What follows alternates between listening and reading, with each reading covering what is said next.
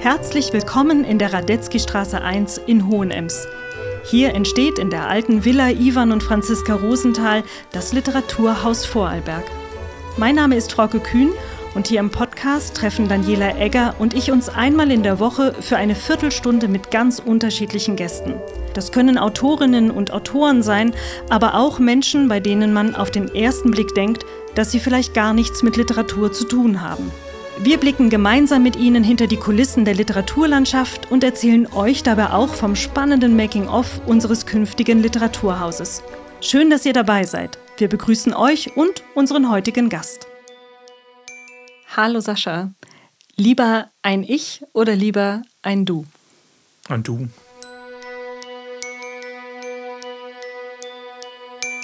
Ich freue mich sehr, dass ich heute den Schweizer Autor und Lyriker Sascha Gazzetti in der Radetzky Straße 1 begrüßen darf. Herzlich willkommen, Sascha. Vielen Dank für die Einladung. Ja, sehr gern. Ich muss es jetzt einfach erzählen, weil es ähm, so war, wie es war. Äh, wir beide haben uns heute Morgen äh, schon auf einen Café getroffen und haben ein sehr nettes Gespräch geführt, bei dem wir beide sehr darauf äh, bedacht waren, über nichts zu reden, über das wir jetzt heute hier noch im, im Podcast reden wollen. Wir haben uns ganz viel verkniffen und uns auf die Zunge gesetzt heute Vormittag und ich freue mich sehr, dass wir jetzt äh, ganz frei und offen miteinander sprechen genau, können. genau, jetzt ist, muss ich mich fast ein bisschen dran dran gewöhnen.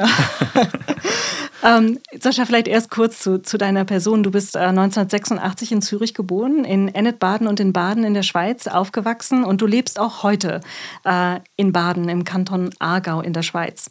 Du hast Germanistik, Geschichte und Nordistik an der Universität Zürich studiert und 2011 ein Auslandssemester an der Universität in äh, Stockholm verbracht. Im Anschluss daran hast du dein Lehrdiplom für Maturitätsschulen, also für die gymnasiale Oberstufe gemacht und du unterrichtest jetzt an der Kantonsschule Baden das Fach Deutsch. Ähm, und die Kantonsschule Baden hat den netten Namen Kanti Baden. Ja. Ja, ja. Sehr schwer, die Schule nicht zu mögen, selbst wenn man sie gar nicht kennt. Sympathisch, ja.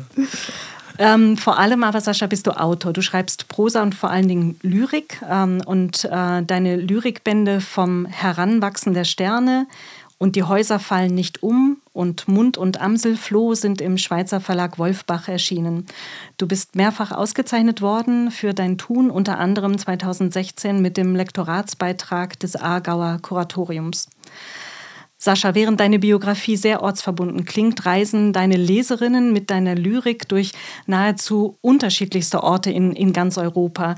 Ist dieses Unterwegssein eine Sehnsucht oder nimmt deine Lyrik ihre Leserinnen mit auf eine Suche? Ja, vielleicht, vielleicht ist, ähm, ist beides ähm, drin. Also was du als zweites angesprochen hast, das wäre natürlich der Optimalfall. Ähm, also wenn das quasi auch die Suche ähm, wäre. Aber wahrscheinlich steckt auch die Sehnsucht ähm, drin. Ähm, man könnte sich auch fragen, ob es ein Stück weit Kompensation ähm, ist für die Ortsgebundenheit, ähm, weil natürlich ähm, in den Texten mehr Bewegung ähm, quasi reinkommen kann, auch fiktive Bewegung, auch fiktives Reisen. Aber es ist schon so, dass ich über Orte schreibe, an denen ich war äh, und an denen für mich Grund bestand, auch Texte zu, zu schreiben oder mich irgendwie damit auseinanderzusetzen. Das heißt, du bist eigentlich jemand, der sehr gern in der Welt unterwegs ist. Ja, man muss ein bisschen vorsichtig ähm, ähm, sein, oder? Weil ich würde mich nicht als Menschen ähm, bezeichnen, der ähm, ähm, irgendwie global unterwegs ähm, ist. Das, das bin ich nicht, aber ich, ich reise, ich reise gerne. aber äh, eigentlich ist es doch eher ein engerer Radius jeweils, ja. Was ich aber halt gerne mache, ist, ich bin sehr gerne zu Fuß unterwegs. Ähm, ähm, vielleicht gerade auch in, in größeren Städten, wo es sich überhaupt nicht anbietet, ähm, alles zu Fuß ähm, zu begehen. Ähm, du hast vorher Mund- und Amselfloh angesprochen. Da gibt es beispielsweise ganz viele Texte, die in Paris ähm, spielen. ich war zum Beispiel, als ich das letzte Mal in Paris war, nur zu Fuß unterwegs, habe kein einziges öffentliches Verkehrsmittel benutzt, was eigentlich Wahnsinn ist in einer Stadt wie Paris. Ähm, was aber auch die Möglichkeit gibt, halt quasi so eine Stadt irgendwie zu, zu begehen. Ähm, ähm und ich glaube schon, dass das Dinge sind, die dann vielleicht auch in Texte ein, einfließen. Also irgendwie so die Art, irgendwie Orte abzugehen und eben auch Dinge aufzunehmen, äh, die man vielleicht sonst nicht sieht. das das finde ich etwas Interessantes und ich hoffe, dass ich das irgendwie auch in Texte hinein, hineintragen kann. Dann. Ja, unbedingt. Also diese Beobachtungsgabe, dieses genaue Erfassen dessen an den Orten, was ist, das ist ganz sicherlich etwas, was in deiner Lyrik äh, ganz prägend und, und offensichtlich ist. Und du wirst uns später noch ein, äh, ein paar Gedichte vorlesen. Ähm, was in deinen Gedichten auch immer wieder Thema ist, ist tatsächlich dieses Du. Also deinem lyrischen Ich steht, ähm, erst wollte ich sagen, ein lyrisches Du zur Seite, aber eigentlich habe ich das Gefühl, es steht dem lyrischen Ich gegenüber. Was bedeutet dir das Du? Ähm, also ich verstehe Gedichte schon immer als Texte, die sich in irgendeiner Art und Weise an ein Du ähm, richten. Ich bin der Meinung, dass ähm, Gedichte etwas Kommunikatives ähm, ähm, sind, ähm, Texte, die, die, sich an etwas richten und, und quasi irgendwie auch so ein Gegenüber ähm, quasi näher heranholen ähm, ähm, können. Und ich glaube, Gedichte sind auch eine Möglichkeit, jemandem zu, zu begegnen. Und ich glaube, mit dem Schreiben von Gedichten und mit dem Schreiben überhaupt habe ich auch immer wieder die Möglichkeit, Menschen zu begegnen, Menschen neu zu begegnen, Menschen immer wieder zu begegnen, vielleicht auch Menschen, auf eine Art zu begegnen, wie es mir vielleicht ähm, vorher nicht möglich war, ähm, außerhalb des Textes, ähm, auch Menschen zu begegnen, die ähm, verstorben sind. Ähm, ähm, ich glaube auch diese Möglichkeit der Begegnung, die steckt quasi im, im Schreiben von Gedichten drin. Und ich glaube, dass dieses Du oder ein Du sehr häufig prominent vorkommt, hat sich auch damit zu tun. Deine Lyrik ist ganz generell von einer so starken wie, wie ganz zarten Bildhaftigkeit geprägt. Das ist ein ganz kraftvolles, einladendes Moment in deine Gedichte. Also diese, diese Bildhaftigkeit, die kreiert so eine Art ich sag mal, scheinbare Fassbarkeit, weil die Bilder äh, durch deine feinen Veränderungen immer wieder kippen und gerade lang genug bleiben, ähm, dass man sie kurz halten und sich selbst auch kurz an diesen Bildern ähm, halten kann, äh, bevor sie weiterziehen und einen dann aber wieder, wieder mitnehmen das Spannende finde ich, dass man als Leserin trotz dieser, dieser Nichthaltbarkeit eigentlich nie so etwas wie einen Fall erlebt, weil man sofort im nächsten Bild wieder aufgefangen und auch ein, ein Stück weit sicher ist. Ähm, diese diese minimalistischen Verfremdungen deiner, äh, in deinen Gedichten, die fügen allen Leserinnen so unglaublich viele neue und poetische Bilder hinzu. Wenn du zum Beispiel in äh, Mund und Amselfloh das Meer an den Haken der, der Angler aufhängst, das sind Bilder, die lassen einen im ganzen Leben nicht mehr los, wenn man die mal gelesen hat. Ich frage mich, wo und wie entstehen diese Bilder bei dir? An welche Referenzen knüpfst du an und wie spinnen sich diese Bilder zu den neuen Bildern fort? Es sind wahrscheinlich verschiedene ähm, Prozesse oder die da, die da ablaufen. Ähm, was ich schon auch sagen muss, ist, dass bei mir das Schreiben auch immer sehr stark mit, mit dem Lesen zu tun ähm, hat. Also quasi am Beginn des Schreibens steht auch immer das Lesen ähm, von anderen Texten, ähm, die irgendwie Sprungbrett ähm, sein ähm, können. das heißt, dass ich schon auch versuche, teilweise Bilder, quasi die ich, die ich auflese, irgendwo vielleicht selbst weiter, weiter zu spinnen ich glaube, nachher in, in den Texten, ähm, was du jetzt eben auch als Bilder bezeichnest, das sind für mich irgendwie auch häufig so ähm, quasi kleine Orte irgendwie der, der Konzentration, ähm, wo ich irgendwie finde, ähm, in Gedichten gibt es meiner Meinung nach immer wieder so, ähm, so, so Stellen, wo man irgendwie sagen kann, ja, da, da spielt sich jetzt irgendwie alles, alles ab, ähm, darauf läuft es zu, ähm, da geht irgendwie etwas auf. Also quasi da ähm, ist wie so die Essenz vielleicht ähm, von, von etwas ähm, und, und dass es wie quasi von daher dann, dann aufgefaltet wird. Das heißt, wenn man es so betrachtet, kann ich schon sagen, ich bin schon ständig auf der Suche nach diesen Bildern eben vielleicht ähm, oder nach diesen, nach diesen ähm, verdichteten, verdichteten Momenten. Ähm, und ich glaube, ein Stück weit ist das ja vielleicht auch die Übernahme von dem, was außerhalb von Texten ähm, interessant ist. So, ich meine, das ist ja nicht etwas, was nur in der Literatur passiert, sondern ich glaube, das ist ja ähm, wahrscheinlich auch im Leben so. Also ich glaube, im Leben sucht man ja auch die Momente, wo man sagt, ja, da, da verdichtet sich ähm, jetzt. Äh, und vielleicht auch, ja, das ist jetzt das, was, was bleibt, weil es ähm, irgendwie in einem irgendwie auf, aufgeht. Ähm, und ich glaube, dass das schon etwas ist, was ich auch in Texten versuche oder was ich, was ich suche oder auch froh bin, wenn andere es finden. So. 2021 hast du gemeinsam mit Miral Kurischi die Textstadt des Aargauer Literaturhauses geleitet. Ähm, dabei habt ihr zehn junge AutorInnen im Alter von 17 bis 25 Jahren zwei bis drei Monate bei der Textarbeit begleitet. Ihr habt sie regelmäßig getroffen und seid mit ihnen an ihrem Skript immer wieder in die Überarbeitung gegangen. Äh, und am Ende schließt diese Textstadt dann, glaube ich, mit einer öffentlichen Lesung ab.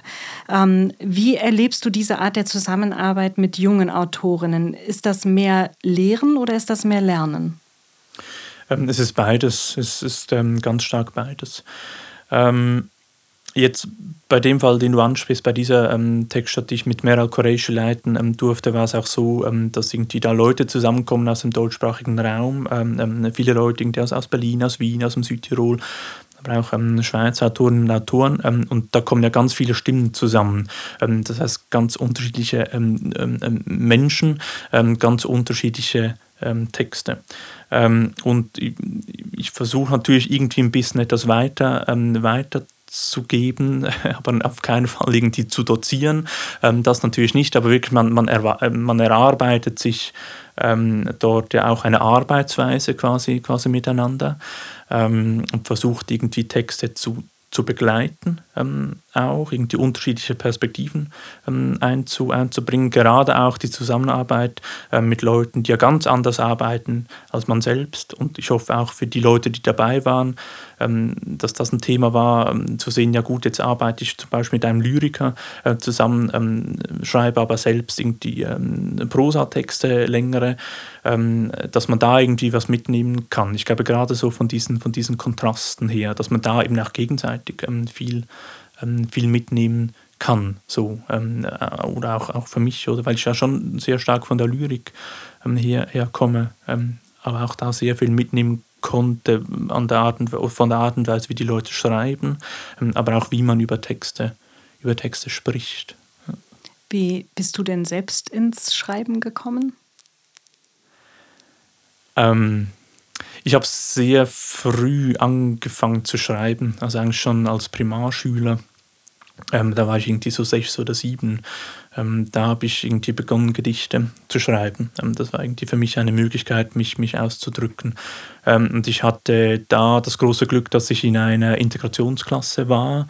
Ähm, also es war eine Klasse, wir hatten dort einen Jungen mit in der Klasse, ähm, der Trisomie 21 hatte. Ähm, und weil man den eigentlich nicht in der Schule ähm, belasten durfte, laut ähm, Schulpflege, haben dann quasi die Eltern der Klasse einfach beschlossen, ja gut, wir nehmen einfach alle Schülerinnen und Schüler äh, raus und, und gründen eine Privatklasse, damit dieser Junge da dabei bleiben kann. und das Resultat war, dass ich halt dann in einer Schule oder in einer Klasse sein durfte mit ähm, zwölf Schülerinnen und Schülern ähm, und mit zwei Lehrpersonen, die das quasi begleitet haben. Und da war einfach unglaublich viel Platz für ähm, Dinge, die vielleicht nicht genuin ähm in den Schulunterricht gehörten ähm, zu dieser Zeit, ähm, wie zum Beispiel für das Gedichte schreiben. So, also für mich auch, war das auch ein großes Glück. Äh, und das, natürlich ging es dann weiter so und ich glaube, die Art und Weise, Texte zu produzieren, hat sich verändert in den letzten äh, knapp 30 Jahren. Ähm, aber das war schon so der, der Start, also dass man dem überhaupt Raum ähm, ähm, gibt ähm, und gerade eben auch, auch ähm, Kindern, jungen Kindern irgendwie die Möglichkeit gibt, ähm, Texte zu, zu schreiben. So, also das, äh, da bin ich sehr überzeugt, dass das Kindern nicht, äh, nicht fremd ist. dieser Wunsch auch, sich irgendwie auszudrücken auf irgendeine Art.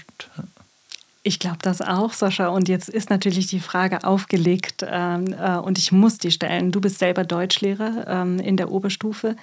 Ähm, wie viel Raum machst du denn in deinen Klassen zum Schreiben auf und äh, zur Begegnung gerade mit Lyrik? Also ich erlebe immer wieder, dass ähm, gerade in der Schule ähm, Lyrik vermieden wird oder Lyrikhürden entstehen für Schülerinnen und Schüler. Und wie gesagt, manchmal kann man überhaupt dann auch schon sehr glücklich sein, wenn Lehrerinnen Lyrik in ihren Unterricht lassen, weil sie selber damit äh, nicht immer so auf Du und Du sind. Wie sieht das in deinem Unterricht aus? Bitte erzähl mir, in deiner Klasse sitzen 24 Lyrikfans. ähm, ich denke, ich kann sagen, dass es schon so ist, dass wenn die Schülerinnen und Schüler ans, ans Gymnasium ähm, kommen und ähm, dort heißt es ja, jetzt beschäftigen wir uns mit Lyrik, ähm, dass man da ähm, zuerst mal sehr skeptisch ist. Ähm, das hat verschiedene Gründe. Hat sicher auch damit zu tun, dass teilweise an Schulen ähm, noch irgendwie die Idee vermittelt wird, dass man Gedichte entschlüsseln ähm, muss, ähm, dass es einen Schlüssel gibt, vielleicht zwei oder drei maximal, also dass irgendwie das Lesen von Gedichten Rätselraten ist oder ähnlich funktioniert wie das Lösen einer Mathematikaufgabe. das kann zu Frustration führen. ich habe auch schon von vielen Schülerinnen und Schülern gehört, dass Lyrik nach wie vor ein Mittel ist, zu bestrafen ähm, dass man Gedichte auswendig lernen ähm, muss, aber glücklicherweise ist das nicht, ähm, nicht überwiegend der Fall. Was ich versuche, ist natürlich neben dem Lesen von, von Gedichten und Analyse, Interpretation, klar, okay, ähm, aber schon Texte schreiben. Ähm, dass ich sehr viel zu schreiben versuche ähm, und dort sehr häufig auch mit Zufallsmethoden arbeite. Also dass die ähm, Schülerinnen und Schüler Flarf-Texte schreiben, dass sie Google Instant-Texte ähm, schreiben, dass sie mit WhatsApp Autokorrektur Texte erstellen, also dass Zufallsmaterial entsteht und das dann Sprungbrett ist für Texte.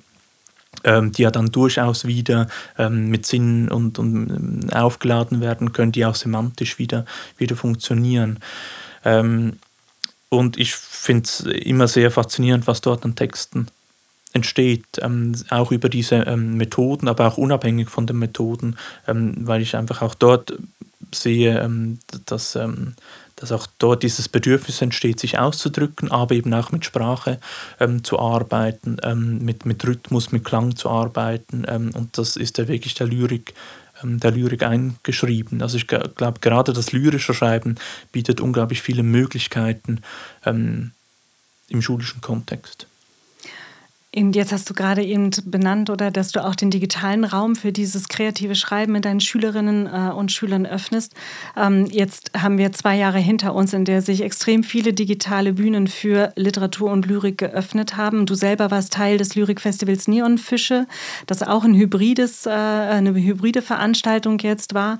Ähm, hast du beide Bühnen gleich lieb oder siegt für dich als Lyriker das Analoge? Ähm, das Analoge ist mir, ist mir lieber ähm, als das Digitale. Ich sehe aber auch, dass das Digitale ganz viele Möglichkeiten ähm, bietet. Ähm, und gerade wenn du dieses Lyrikfestival, das Neonfisch im Aargau Literaturhaus ansprichst, ähm, dass man dort eben auch sagen muss, es ist eben auch schön, dass eben auch jetzt in, in Zeiten, ähm, wo es vielleicht auch schwierig ist, nach wie vor ähm, Leute zusammen zu bringen, dass es die Möglichkeit gibt, eben in einen anderen Raum auszuweichen. Was ich dort eben spezifisch noch Schönes erlebt habe, ist, dass es natürlich dann auch die Situation gibt, dass man in einem Studio ist, ein Gespräch moderiert oder selbst liest und ähm, weiß, ja draußen ähm, sitzen irgendwo Menschen, die hören jetzt zu, ähm, aber eben auch, dass dann im Studio ähm, eigentlich so eine Versammlung entsteht ähm, aller Lyrikerinnen und Lyriker, die am Festival mit dabei sind. Und, und das ähm, konnte dann dort auch so einen ganz intimen äh, Rahmen schaffen, wo man sich unglaublich intensiv eben auch, auch zuhört gegenseitig. Und das war beispielsweise eine Intensität, ähm, wie ich sie auch schon länger nicht mehr erlebt habe im, im analogen ähm, Setting beispielsweise. Ähm, aber grundsätzlich ist mir das analoge Setting ähm, näher und lieber diese Offenheit, die du jetzt aber trotz allem auch zum Digitalen signalisierst, die merkt man auch, wenn man dir ein bisschen nachsurft und sich über dich informiert. Du bist in, ähm, in verschiedene Projekte involviert, die äh, interdisziplinär arbeiten. Also ein Projekt, das ähm, äh, mich, ähm, ja, das, das mir besonders in Erinnerung geblieben ist, ist, äh, du warst Teil eines äh, Live-Soundscape äh, äh, unter dem Titel Via Ignatia. bitte, Sascha, hilf mir, was ist ein Soundscape und was hat es mit der äh, Via Ignatia auf sich? Mhm. Ja, also da ging es ähm, eigentlich um eine alte ähm, Handelsroute, ähm, die unter anderem durch ähm, Südosteuropa ähm, geführt ähm, hat. Ähm, ganz konkret war es dann so, ähm, dass das ähm, ein Projekt war mit Musikern, die in verschiedenen Museen ähm, in der Schweiz aufgetreten sind und man hat das dann quasi als Autorin, als Autor einen Tag lang begleitet in einem Museum und hat Eindrücke notiert. Und die Musiker haben das dann quasi, das Notierte aufgenommen und quasi wiederum quasi verspielt oder eingespielt gespielt ähm, oder quasi musikalisch weiterentwickelt und ähm, beim nächsten ähm, Auftritt quasi ähm, dieser Musiker haben dann wieder andere ähm, ähm, Autorinnen oder Autoren quasi Texte weiterentwickelt zu diesem, zu diesem Auftritt und dann hat man sich wie quasi einer Route entlang bewegt. Also so ist halt wie ein ja, wie soll man sagen, so ein musikalischer oder literarischer Weg quasi quasi entstanden. Ja, das war für mich schon auch wieder so ein Projekt, ähm, ähm, was irgendwie wieder etwas ganz anderes war als alles, was ich vorher ähm, gemacht habe. Und das finde ich schon auch immer das, das Interessante, wenn man als Schreibende in solche Situationen ähm, gerät, wo man vielleicht vorher auch mal ganz kurz ähm, denkt, äh, worauf habe ich mich da eingelassen, ähm, kriege ich das hin, ähm, kann das irgendwie funktionieren äh, und schlussendlich funktioniert es irgendwie immer. Sehr spannend. Du hast außerdem äh, jetzt im Januar 2022 gemeinsam mit, dem, mit der Pianistin Rachel äh, Sohn und dem Komponist Jonas Arnett äh, im Badener Theater im Kornhaus Tick einen Abend zu Franz Schubert gestaltet. Und äh, wenn ich das richtig verstanden habe, hast du äh, zu Kompositionen rund um Schubert Gedichte geschrieben, die das Lebensgefühl der Zeit, in der Schubert lebte, also ausgehendes 18. und beginnendes 19. Jahrhundert, äh, geschrieben, die ihm dieses Lebensgefühl wiedergeben sollten. Welchen Klang hat denn das Lebens Lebensgefühl zu dieser Zeit gehabt und wie war der Prozess für dich, diesen Klang in Poesie zu fassen? Mhm. Ähm, ja, also ist wahrscheinlich noch schwierig zu sagen, ähm, welchen Klang ähm, dass das hat. Ich ähm, denke schon, es ging natürlich unter anderem darum, irgendwie diese ähm, Kontraste ähm, zu fassen. Ähm, ähm wahrscheinlich schon sagen ähm, kann, dass natürlich ähm, Musik von Schubert, dass da immer sehr viel Trauriges mitschwingt, aber auch immer das Gegenteil so. Also man wieder in eine ganz andere Richtung katapultiert wird. Ähm, und dann war es natürlich eine Auseinandersetzung von meiner Seite, die auch ähm, dilettantisch ähm, war, also im eigentlichen Wort, Wortsinn, oder ich komme nicht von der, von der Musik her, ähm, aber dass das natürlich auch sehr viele Möglichkeiten dann ähm, eröffnet hat. Und es gab ähm, Texte, die sich dann wirklich auf Kompositionen von Schubert bezogen haben, die sich auch auf die Biografie von Schubert bezogen haben, aber es war nicht ein biografischer Schubert. Abend. Ähm, das heißt, so ähm, auf Textseite gab es irgendwie auch Texte beispielsweise zu Hölderlin. Ähm, es gab Texte zur Erfindung des Streichholzes. Es gab Texte zum, zu Albert Hoffmann und dem Bicycle Day. also, dass man da irgendwie in ganz verschiedene Richtungen springen, springen konnte. Das sind ja Experimentierräume eigentlich auch für dich als Lyriker, die sich da auftun. Sind das Räume, die du sehr schätzt und von denen du dir mehr wünschen würdest? Oder ist die Literaturlandschaft mit solchen Angeboten eigentlich schon gut bedient? Ich frage natürlich, oder vor dem Hintergrund der Entwicklung eines Literaturhauses, ja, wäre das so ein Wunsch, den du an Literaturhäuser hast, dass sie solche Projekte äh, vermehrt ähm, initiieren und in, in sowas einladen? Ja, definitiv. Also ich glaube, da gibt es noch, ähm, noch ganz viele, viele Möglichkeiten und von ähm, Dingen, die schon mehrfach erprobt sind, gibt es noch ganz viele Varianten, die man ähm, ähm, durchspielen kann oder die man bespielen ähm, kann. Ja. Und ähm, natürlich aus, aus Autorensicht ist es ähm, natürlich auch so für das Eigenschreiben etwas unglaublich Spannendes, äh, wenn man sich immer wieder auf neue Projekte ähm, einlassen kann, die einen quasi auch immer wieder neu fordern. Und die Zusammenarbeit gerade mit, mit ähm, Künstlerinnen, mit Künstlern aus anderen Sparten, ähm, schärft er vielleicht auch den Blick auf das eigene ähm, Schaffen, ähm, auf die eigene Art und Weise, ähm, irgendwie etwas auch auf die Bühne ähm, zu bringen. gerade wenn du die Arbeit mit Musikerinnen, mit Musikern ansprichst, dass ich mir da unglaublich viel ähm, abschauen ähm, konnte, auch in dieser ähm, ähm, präzisen ähm, Arbeit, ganz banale Dinge, dass man eine Woche zusammen probt. Das ist mir als Lyriker ist das absolut fremd. Ich habe meine äh, Texte, die ich ja quasi immer wieder auch erproben kann, aber der Zugang ist ja doch etwas ganz, ganz anderes. Sascha, ich bedanke mich herzlich für den Einblick, den du uns in deine Arbeit äh, und in dein Tun gegeben hast, dass du uns so ein bisschen hinter die Kulissen deines Schreibprozesses hast blicken lassen. Ähm, ich freue mich sehr, dass du heute hier warst, dass wir uns beide kennenlernen konnten heute an diesem Tag. Es ist mir wirklich eine große Freude. Ja, ähm, und das allerletzte Wort gehört deiner Lyrik. Ich freue mich sehr, dass du uns noch ähm, das ein oder andere Gedicht schenken möchtest. Ja, sehr gerne. Ja.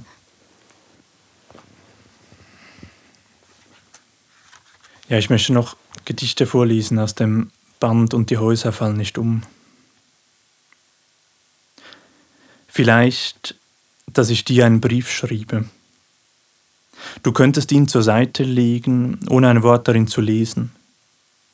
Bloß nachsehen, wo ich ihn aufgab und mir sagen, wo ich zu Hause bin.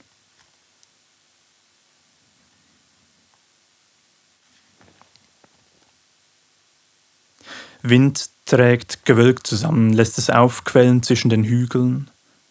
Am Himmel ein Dorf, eine späte Stunde, Licht in den Häusern. Das Leuchten der Fenster, ihr Echoschlag zu dir herab. Du liegst im Zimmer, den Finger am Hemdknopf, morst herauf aus einem Fiebertraum. Die Haarspitzen kräuseln sich, als draußen ein Schauer niedergeht, stille Zeugen des Gewitters auf deiner Stirn.